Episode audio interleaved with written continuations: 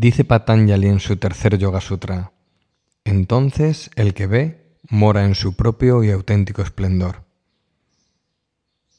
En el yoga existe una relación de apoyo mutuo, es decir, que si hacemos algo para favorecer a uno de los elementos, casi siempre favorecemos también a otros elementos. No obstante, debemos reflexionar si realmente está pasando esto o si simplemente estamos dando por hecho que como dominamos un aspecto, ya dominamos los demás. Es decir, ¿qué pasa con lo de dentro con respecto a lo que estamos haciendo fuera? Ya sabemos que tenemos que tener en cuenta tres aspectos en cuanto a la práctica de yoga. ¿Qué practicamos? ¿Cómo practicamos? ¿Y desde dónde practicamos? ¿Sabéis eso que no tiene nombre? Ni principio, ni preferencias, ni fin eso que notamos todos que está dentro de nosotros. Esa es la parte que nos interesa enfocar y desarrollar en la práctica. Así, el estiramiento muscular pasa a ser un movimiento de amplitud de esa parte de nosotros. Hemos hablado en otras ocasiones en los podcasts de las tres gunas y de las tres fases de las posturas. Incluso hemos definido que hay una parte anatómica, una parte profunda y una parte sutil en cada postura. O sea, dentro de la parte mecánica hay una parte más anatómica de todo lo que vamos moviendo, lo más evidente en la postura. Hay una parte más profunda que llegamos o vamos llegando con el tiempo y luego una parte más sutil, acciones y movimientos sutiles. A veces incluso hay acciones sin movimiento. Está bien. Las tres fases de las posturas, lo mecánico, articular y orgánico, equilibran lo anatómico. Y las tres gunas, sattvas, rayas y tamas, equilibran lo no anatómico. Hay que ajustar lo mecánico y lo anatómico y luego pensar, notar, sentir, no con la imaginación, sino con el sentimiento más profundo, cómo esa luz, esa sabiduría, ese amor, es lo que se va dando dentro cuando vamos profundizando en la postura. Esa profundidad tiene que darse de dentro a afuera. Si lo de dentro no se expande, la postura no se expande. Si lo de dentro se expande, la postura se expande. Así que no debemos practicar con lo de fuera, debemos practicar con lo de dentro. En cada postura, en cada asana hay un componente mecánico, un componente energético y un componente emocional. Y esto lo ligamos a las tres fases de las posturas y con las tres gunas. Sin esta relación entre las fases y las gunas aparece rigidez, y aparece la acción por la acción. Y lo que hagamos no tendrá tanto impacto vibratorio en ese ser interno que definíamos al principio. Así, lo mecánico tiene que ser el soporte de lo emocional. La cuestión es, ¿con qué parte de la postura me estoy conectando? ¿Me estoy conectando solo a las sutilezas mecánicas?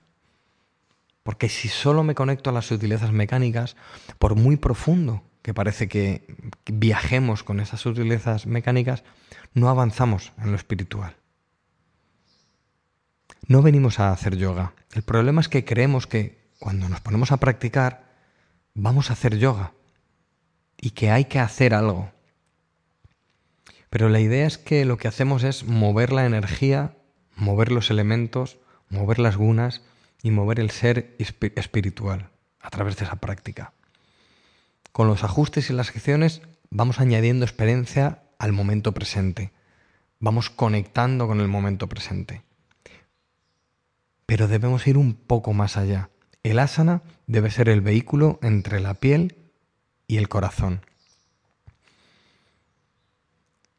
Para empezar a notar esto, a veces es una clase sencilla, una secuencia sencilla, bien estructurada. la que, con la que podemos empezar a sentir esto, a conectarnos con esa parte de la postura más profunda y empezar a hacer ese viaje entre la piel y el corazón. Y luego poco a poco podremos hacer secuencias un poquito más complejas, si es que queremos hacer eh, secuencias un poquito más complejas, y mantener ese viaje. Dice Patanjali en su tercer Yoga Sutra, entonces el que ve mora en su propio y auténtico esplendor. Patanjali, en su segundo sutra, el más conocido, define el trampolín para el yoga, define una característica del yoga. El yoga es el cese de movimientos en la conciencia, dice en su segundo sutra. Es como si decimos, dibujar es trazar líneas en un papel. Pero luego está su tercer yoga sutra.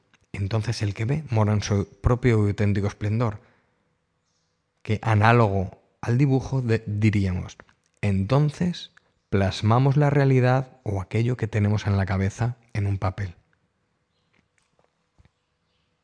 El yoga es el cese de movimientos en la conciencia. Dibujar es trazar líneas en un papel.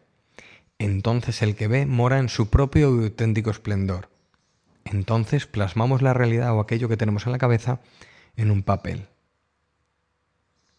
podemos enfocar nuestra atención en la práctica no en llegar más lejos, sino que ese llegar más lejos es dejar que se expanda esa parte de nosotros que no tiene nombre, es profundizar en aquello de nosotros que no tiene nombre, conectados con esa parte de la práctica. Lo único que quedará con el tiempo es la huella del amor que imprimimos en nuestra práctica o en nuestra enseñanza. Lo único que quedará con el tiempo es la huella de amor que imprimimos en nuestra práctica o en nuestra enseñanza. El amor no está reñido con una práctica precisa, pero a veces una práctica precisa sí está reñida con el amor. Podríamos diferenciar entre difusión de la conciencia en una asana y difusión del amor en una asana. Así empezamos a pensar en cuánto amor hay dirigiendo la bola del dedo gordo al suelo. O mejor dicho, expando el amor llevando la bola del dedo gordo al suelo. Mejor aún, desarrollo amor llevando la bola del dedo gordo al suelo. Entonces comienza el patrón de meditación, limpieza, gratitud y pasión. Si creo que voy a hacer algo en el yoga, me quedo atrapado en lo de fuera, me quedo atrapado en lo mecánico, en esas sutilezas que no tienen fin y parece que nos hace avanzar en algo. Y sí, avanzamos en lo de fuera. Pero en ese camino la pregunta es, ¿cuánto amor, luz, sabiduría, paz y compasión puedo desarrollar en una postura? Es decir, el camino del Sutra 2 al Sutra 3. Y esa luz te ilumina por dentro. Y esa sabiduría no te ensalza en lo exterior, sino que te da paz interior. Y esa sabiduría no te enorgullece, sino que te hace, te hace más comprensivo. En el yoga existe una relación de apoyo mutuo, es decir, que si hacemos algo para favorecer uno de los elementos, casi siempre favorecemos también a otros elementos. Imaginad a dónde llegamos si conectamos con esa práctica, de, eh, esa parte de nosotros en la práctica que no tiene nombre. Imaginad lo que conseguiremos si empezamos el camino en esas, esas preguntas de cuánto amor, cuánta luz, sabiduría, paz, compasión, cómo puedo desarrollar este amor en la postura. Espero que tengáis más salud, que estéis cerca de las personas que amáis y que os sintáis seguros y en paz.